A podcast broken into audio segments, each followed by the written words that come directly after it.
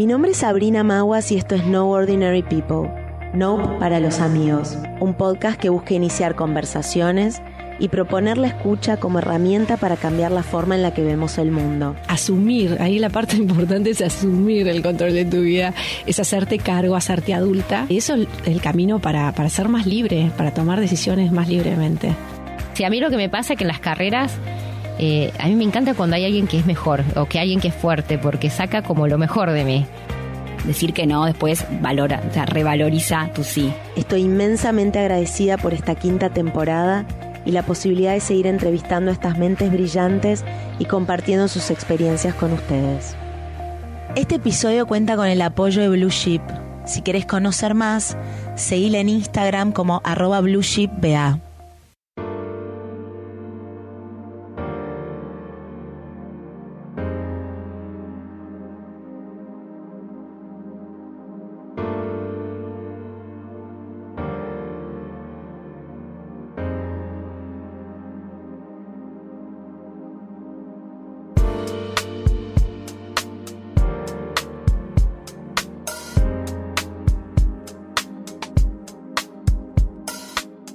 En el episodio de hoy tengo el privilegio de conversar con Cata Hornos.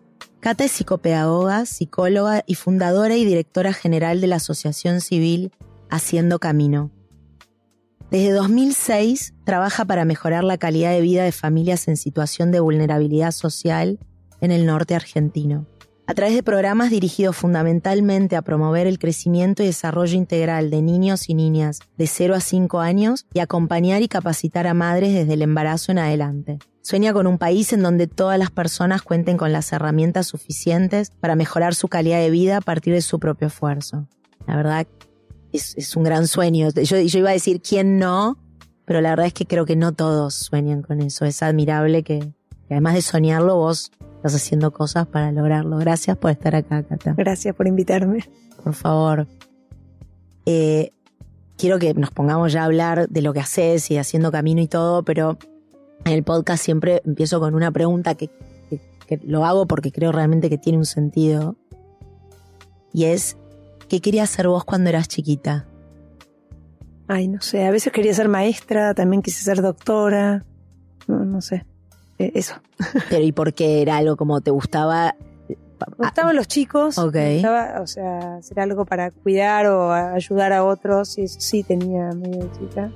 Eh, no me acuerdo qué más quería hacer, pero me, tenía mucho interés en la temática de la gente de la calle, por ejemplo. Desde eh, chiquita. Sí, ¿viste? los chicos que pedían en la calle, como que me llamaba mucho la atención eso.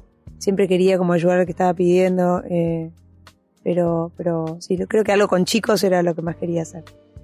Igual, de hecho, estudiaste psicopedagogía y psicología. Sí, sí, primero psicopedagogía, después me fui a hacer una experiencia de voluntariado y cuando volví, como que ahí... ¿A dónde te fuiste? Me fui a Niatuya, Santiago del Estero.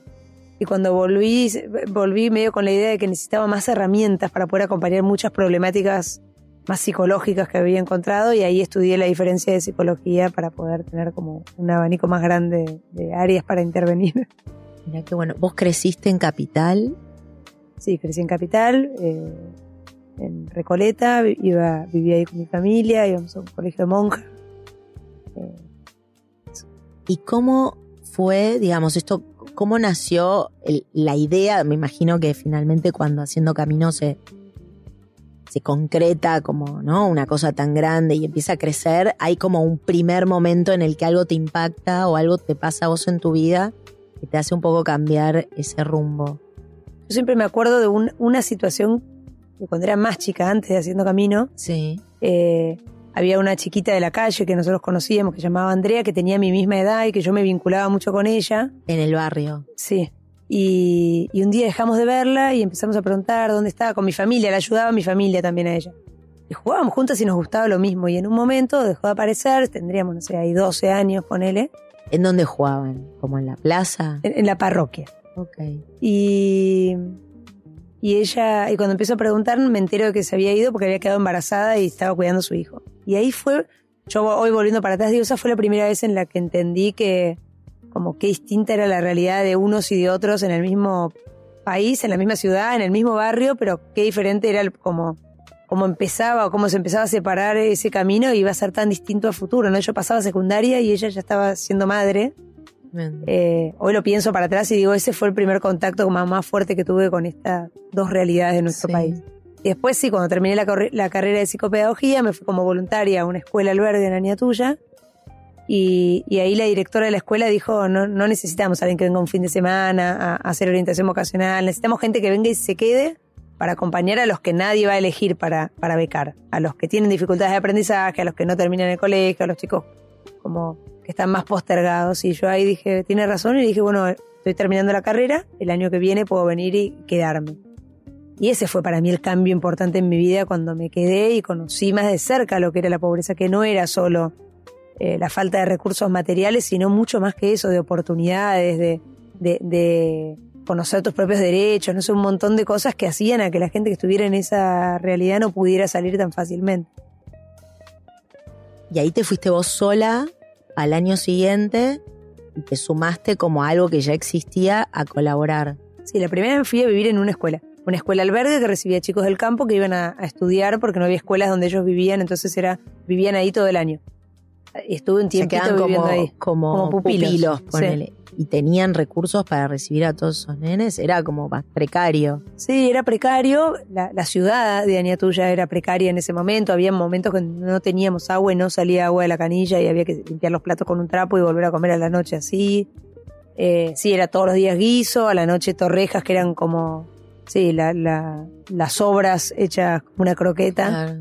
Eh, un montón de cosas que yo no estaba nada acostumbrada y que iba entendiendo nada, que para mí vivir sin agua era tremendo y para todo el resto era algo normal vivir sin agua, ¿no? Y, así me fui acercando de a poquito a, esto. Cuando veía que había chicos que faltaban a la escuela, iba a ver por qué no habían venido y no habían venido porque no tenían zapatillas para venir y habían dejado la escuela.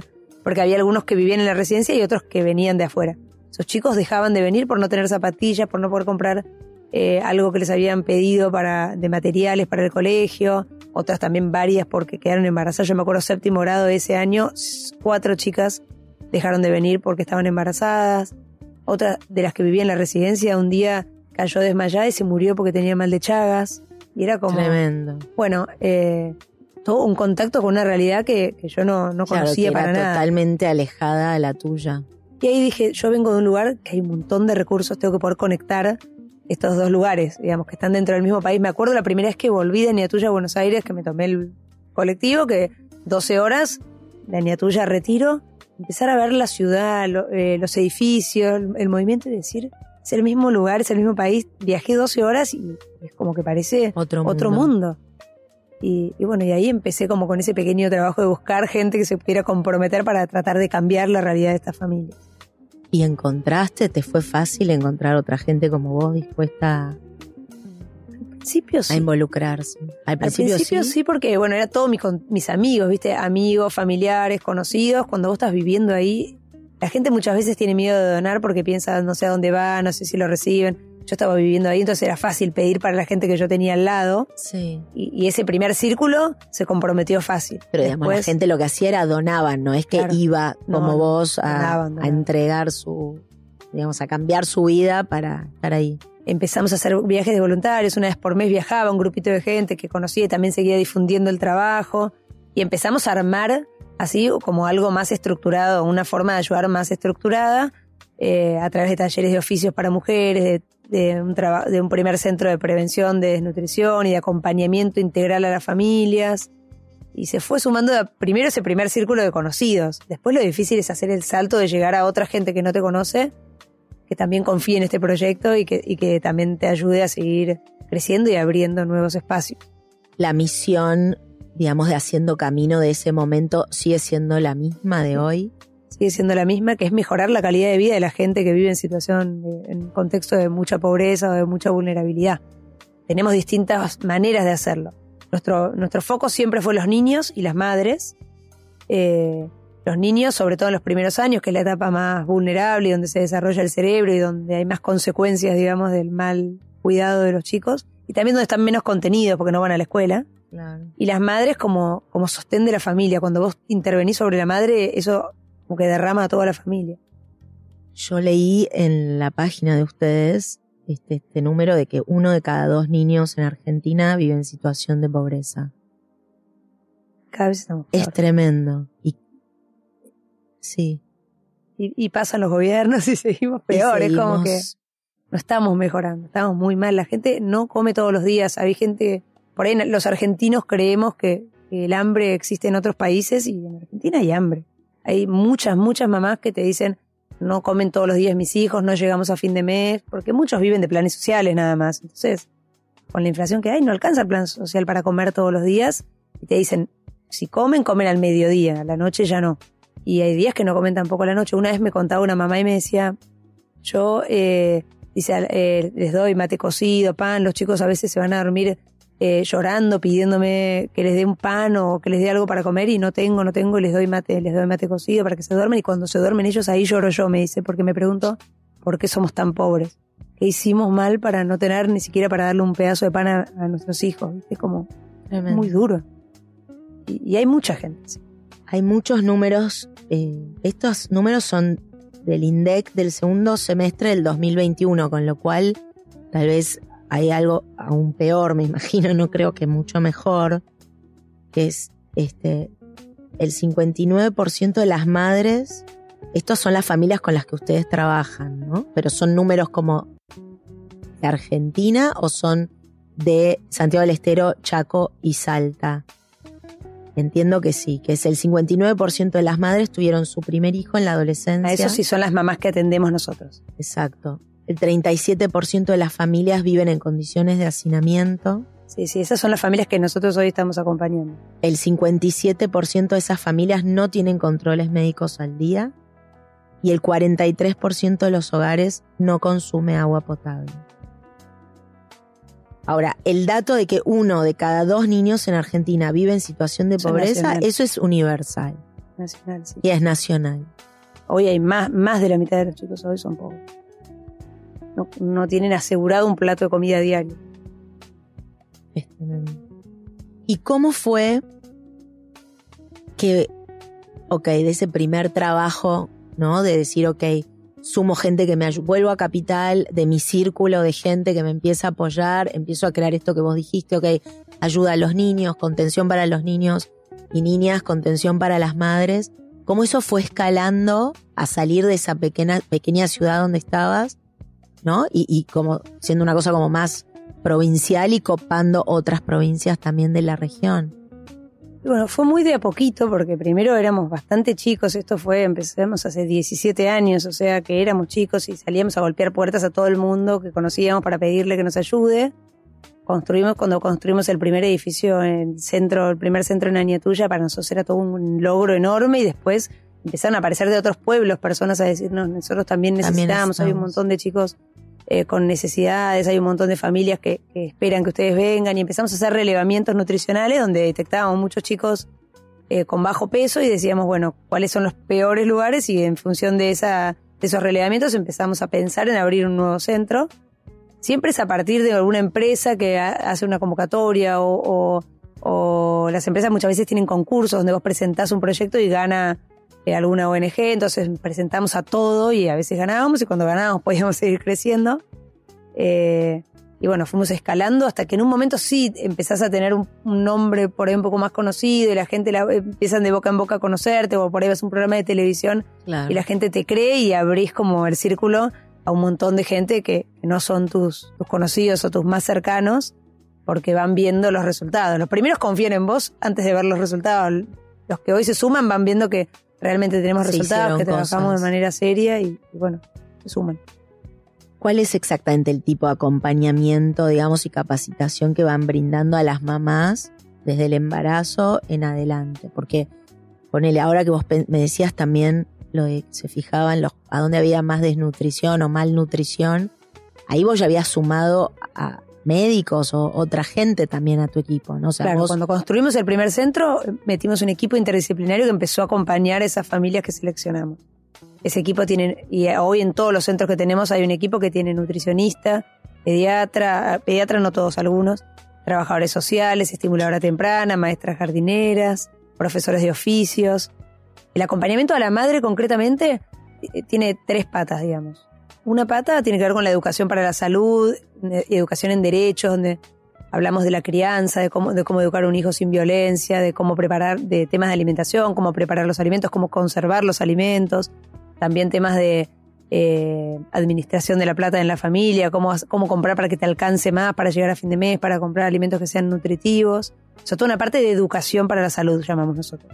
Entonces hay otra pata que es la de eh, oficios, donde la mamá viene y aprende un oficio, que puede ser tejido, costura, peluquería, cocina, bueno, depende del centro de diferentes oficios, y después las ayudamos a comercializar los productos que hacen o los servicios que ofrecen.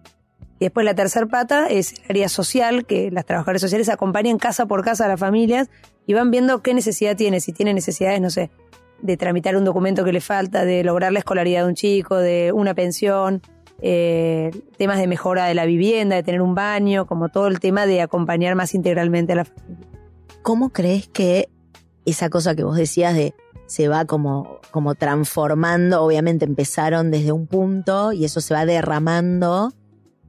Hoy ustedes ya ven que en esas ciudades en donde empezaste hace 17 años, ya estás pudiendo ver como los resultados o sea, avanzando desde otro lugar con las familias o todo el tiempo vuelven a aparecer familias casi que en la misma situación. Porque me imagino que también lo que pasa es, por un lado, el enorme trabajo que estás haciendo, pero como decíamos al principio, también en paralelo va avanzando el, el, contexto, ¿no? Empeora, empeora, pareciera como que nunca puede ser peor y sin embargo avanza. ¿Cómo lo ves eso en, la diaria si tuvieses que comparar todo este recorrido desde que arrancaste a hoy? Che, esto ya no lo tendría que estar haciendo o bueno, esto ya no lo estoy haciendo, pero estoy en esta otra instancia. Eh, o sea, yo sí veo mucha, una evolución súper positiva en cada familia que acompañamos, en chicas que por ahí entraron a los 14 años con su primer hijo y hoy eh, las ves paradas desde otro lugar, con una casa, mejores condiciones y todo. La, evolución dentro de la familia la vemos muchísimo y la medimos. De hecho, los, los siguientes hermanos, cuando entra un chico desnutrido, en general el siguiente que lo vamos a controlar está sano. O sea, la evolución interna en la familia la vemos. La evolución en la realidad de los, pueblos donde estamos no la vemos tanto porque, o sea, sí hay cosas que mejoran, como que hay más calles o hay más eh, servicios públicos en algunas de las localidades que van progresando, pero siempre siguen llegando familias como que se arman a partir de que se junta una chica de 15, 16 con el novio y se van a vivir a un ranchito y ahí empieza su historia y empiezan en el mismo lugar que todas las familias. La realidad es que es difícil que empiecen en otro lado porque no hay trabajo. Entonces la gente vive de, planes sociales y, de la pobreza estructural no se sale. Eh, más allá de que vos capacites y todo, si no tenés plata para comprar la comida, aunque la mamá sepa, o cómo potabilizar el agua, saben potabilizar el agua, pero por ahí no tienen, o no sé, es como que no hay acceso a, eh, agua sin arsénico, no sé, hay un montón de, Para variables. ¿cuáles serían, cuáles serían, ponele como en el mundo ideal, las medidas que se tendrían que tomar? O sea, estamos hipotetizando. ¿Qué tendría que pasar para que esa pobreza sistémica empiece a revertirse? Educación, salud y trabajo. En ninguna de las tres estamos bien en, en el interior del país. Y en la práctica sería mejorar y llegar también, ¿no? Con, cali con, con enseñanza de calidad, no depender de que alguien se ponga la camiseta, ponele y esté ahí. Los sueldos, me imagino que. Que no hay sueldos porque no trabajan. No, los sueldos de los docentes. Ah, de los docentes, claro. No, sí, eh, a ver, la, la, escuela para mí el mayor problema que tiene en contexto de pobreza es que la escuela cumple muchos roles. O sea, la escuela es la que le da de comer a los chicos, es la que contiene, son como trabajadores sociales, son los que muchas veces denuncian las situaciones de violencia.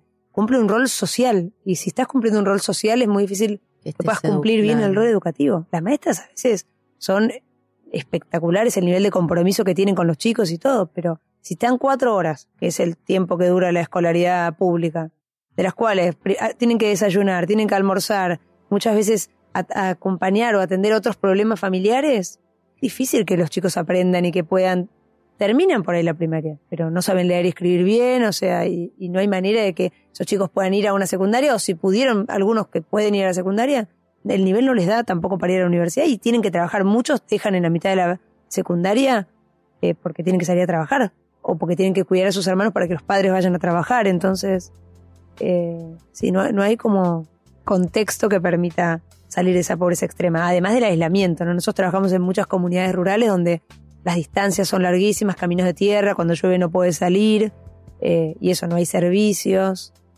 Es difícil, es como, bueno, nuestro trabajo es muy artesanal, familia por familia, por eso nunca vamos a poder reemplazar a lo que el Estado tendría que hacer en cuanto a cambios así de mucha mayor magnitud. Pero sí me, a mí me da la tranquilidad de decir que en esa familia, en esa casa o en esa persona hay un cambio y en ese chico hay una diferencia. Nosotros tenemos mamá. Yo el otro día hablaba con una chiquita que tiene 14, una mamá, que me decía, yo sueño con que mi hijo tenga todo, que no le falte nada, que pueda ir al colegio, que pueda estudiar, que pueda tener eh, todas sus necesidades, que pueda hacer todo lo que yo no hice, la estaba llevando a la casa, ¿no? Y cuando llego en un paraje rural, me dice, quiero, ella vivía con su abuela, me dice que la mamá la había dejado y vivía con la abuela. Quiero que conozcas a mi abuela, me bajo. Y era un ranchito de barro eh, donde no había ni siquiera agua, había un, como un calicanto donde juntaban agua, todo el agua con bichos, donde tomaba la mamadera ese bebé. Entonces decís, por más expectativa que tengas, hay un contexto que es muy difícil de, superar. Esa chica de 14 la estabas trayendo de la escuela. la traía del centro haciendo camino y ella estaba volviendo caminando con el bebé alzado y como yo estaba con la camioneta le dije te llevo, llevé algunos y ella me contaba eso, como me gusta venir acá porque la nutricionista me habla y me dice lo que tengo que hacer y yo trato de cumplir todo lo que me dicen. Por ahí lo saca adelante ese hijo, porque hay algo muy importante en el vínculo. en el vínculo que cuando hay un mal vínculo tenés más riesgo de desnutrición y cuando hay un buen vínculo hay una madre que va a pelear por ese hijo. Pero el contexto, qué difícil es pensar que esos chicos puedan salir de la pobreza. ¿Cómo salen? Sin duda, pero además lo que, por lo que contás, que tengan, que, que, sigan teniendo hijos a tan temprana edad, eh, solo agrava, digamos, la situación, ¿no? Porque mismo esa chica, eh, este instinto materno de decir yo quiero que mi hijo tenga todo, pero ella es una niña que tendría que estar, ella con derecho a tener todo, ¿no? Es, es una nena. Entonces es absurdo. Y la abuela debía tener, no sé, 30 años. ¿Cuántos años tenía esa abuela? No, sé, porque en realidad era la bisabuela. Claro. Era la abuela de su mamá, después me enteré de eso. Pero, pero sí, viste que. Es la única que se quedó. Sí, se quedó ahí y las otras se fueron. No sé si fueron a trabajar. Y esta gente como arman, o sea, se embarazan y, van armando familias o no, o en general como son situaciones hay de todo, hay muchas mamás que tuvieron su primer hijo solteras y después, armaron una pareja con, el, otra con el siguiente y, y, con él como que sí se establecieron. Hay otras que no, que de chiquitas se juntan. Pero tenemos varias madres que son jefas de hogar y que son ellas solas con los hijos.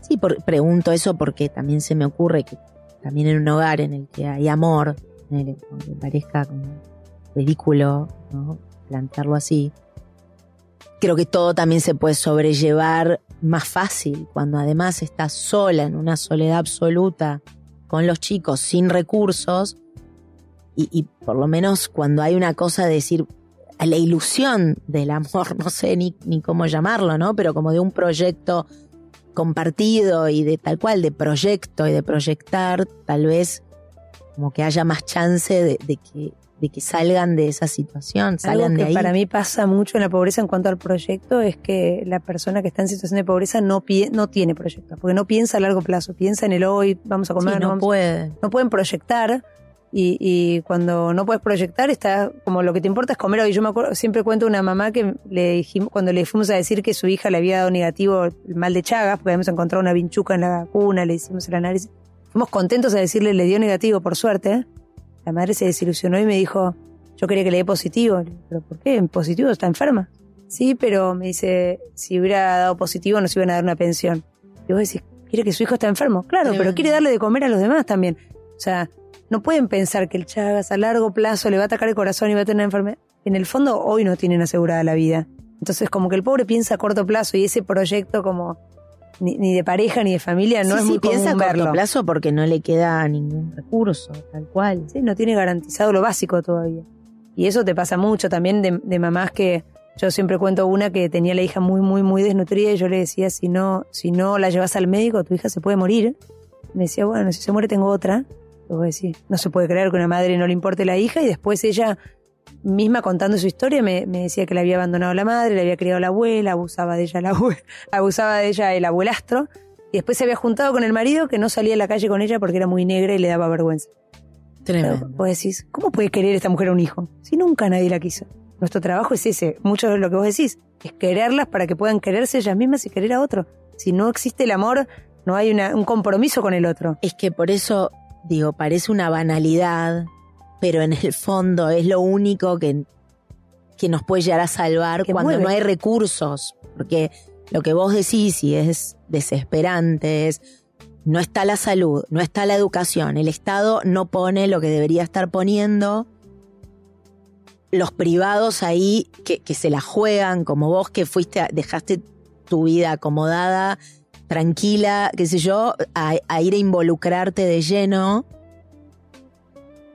Haces un montón, pero ¿cuánto podés hacer? En esta persona tiene que nacer y tener una mini semilla de ilusión, de deseo, de, de poder superar todas estas cosas que tiene en contra, ¿no? Que Todas las también- vicisitudes de la vida que parece como que a nadie más le importara.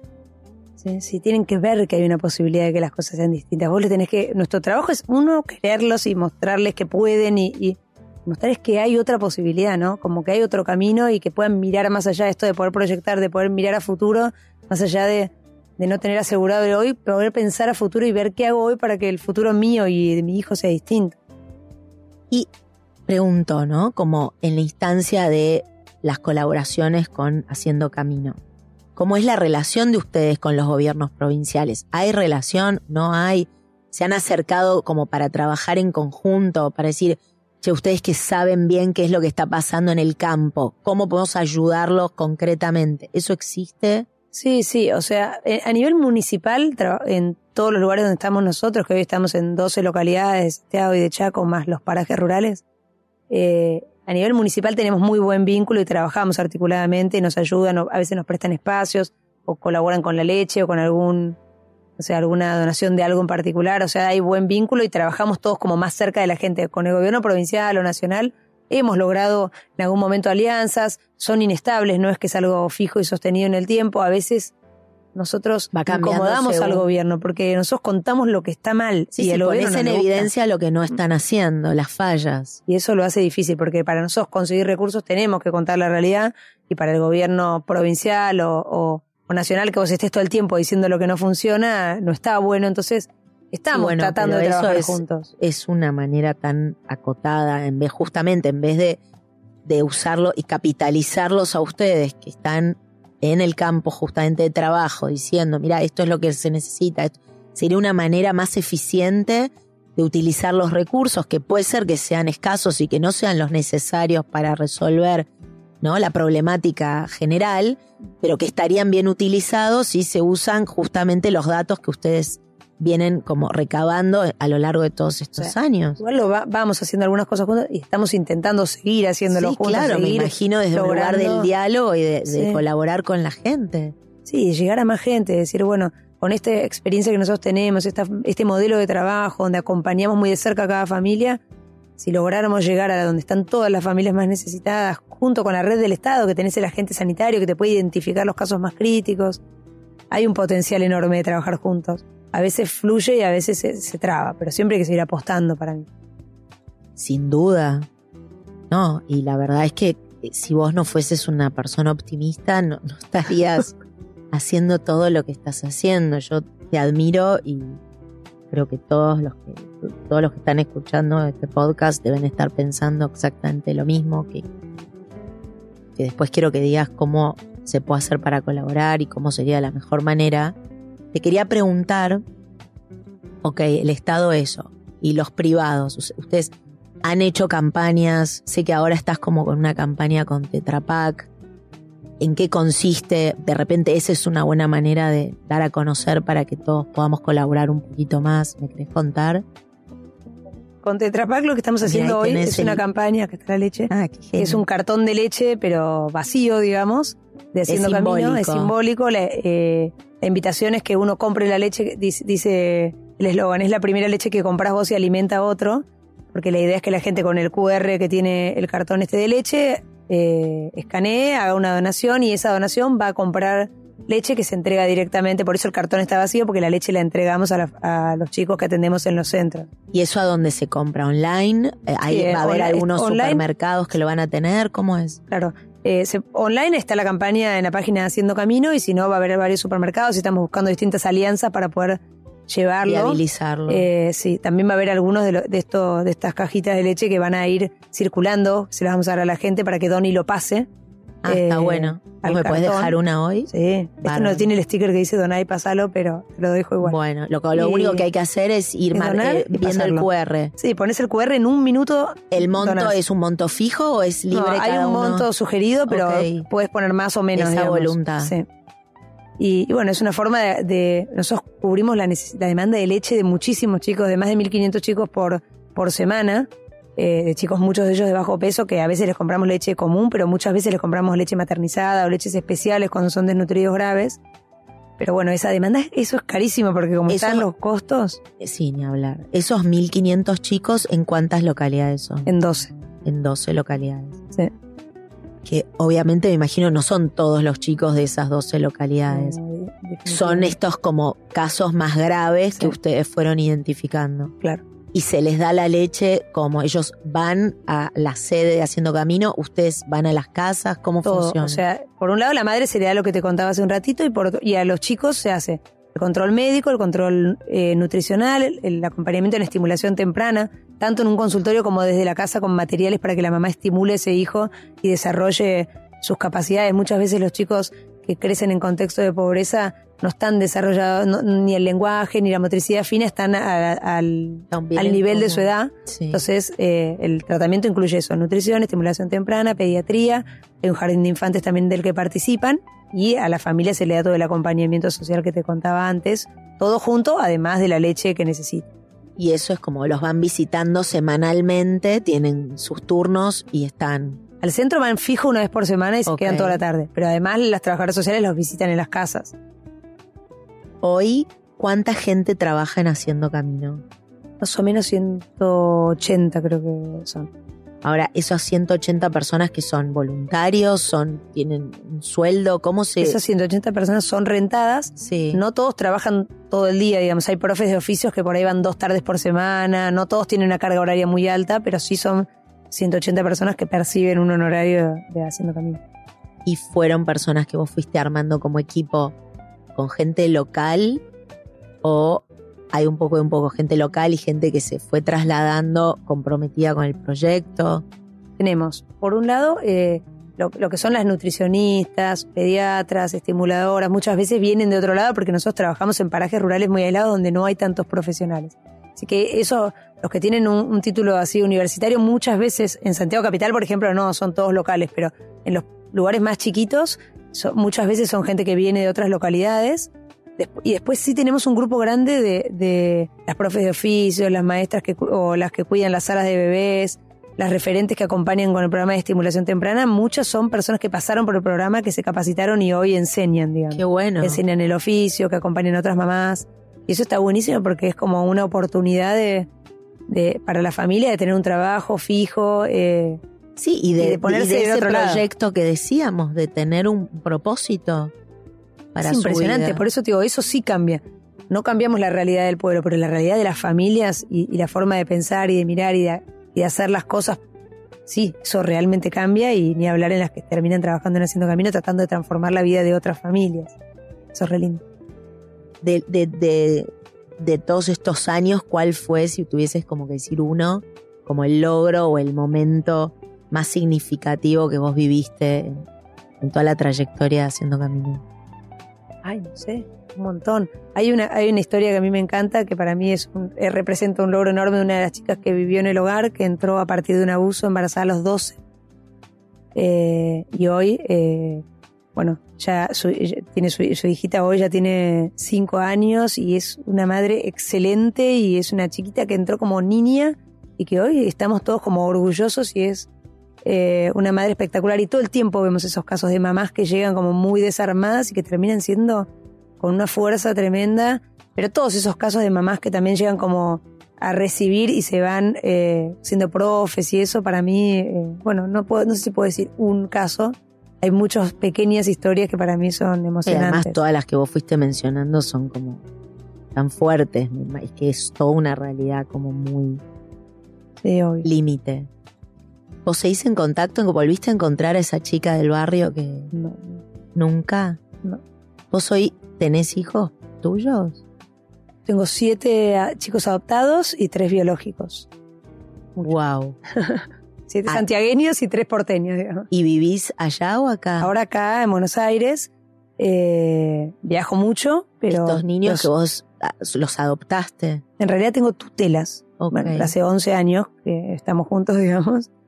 Eh, ¿Y eso es porque no sale la adopción? es porque no sale la adopción, es porque en realidad el que, el que es guardador, o sea, yo como familia de, tránsito no podría Adoptar. en realidad adoptarlos. En real- nunca fui familia de tránsito, en realidad fui tutora de entrada, no había hogares en Año Tuya al principio y empecé a tenerlos en casa.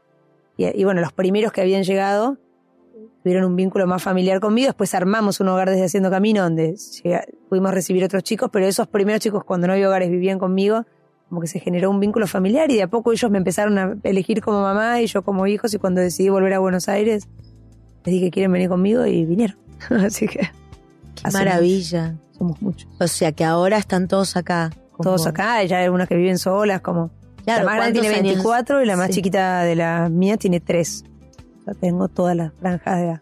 Cuando vos armaste, o sea, el papá de tus tres hijos biológicos, o sea, ya armaste esa pareja cuando tenías adoptados Sí, sí, siete. yo llegué con bajo tu- 7. llegaste Yo volví a Buenos Aires siete. con 7 niños. ¿Querés que viva acá? Bueno, pero- Claro, Somos- flor de somos ocho. soltera eras. Es un partido difícil. Y él ya tenía una hija, además, que también vive con nosotros, o sea que somos muchos.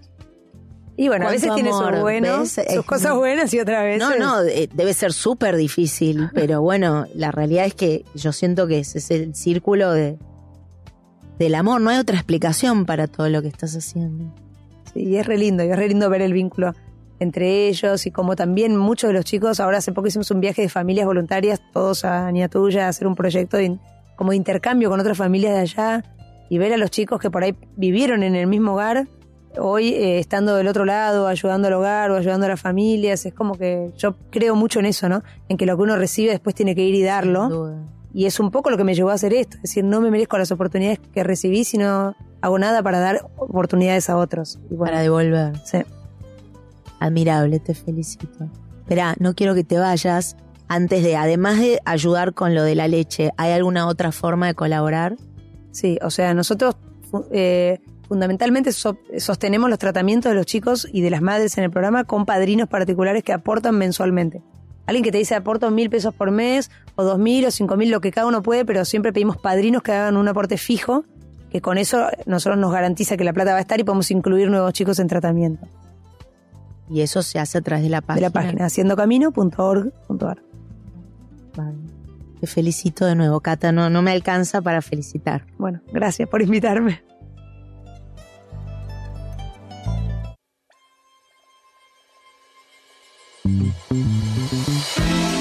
Si te gustó el episodio de hoy, por favor suscríbete en Apple Podcast o Spotify o en donde sea que escuches tus podcasts.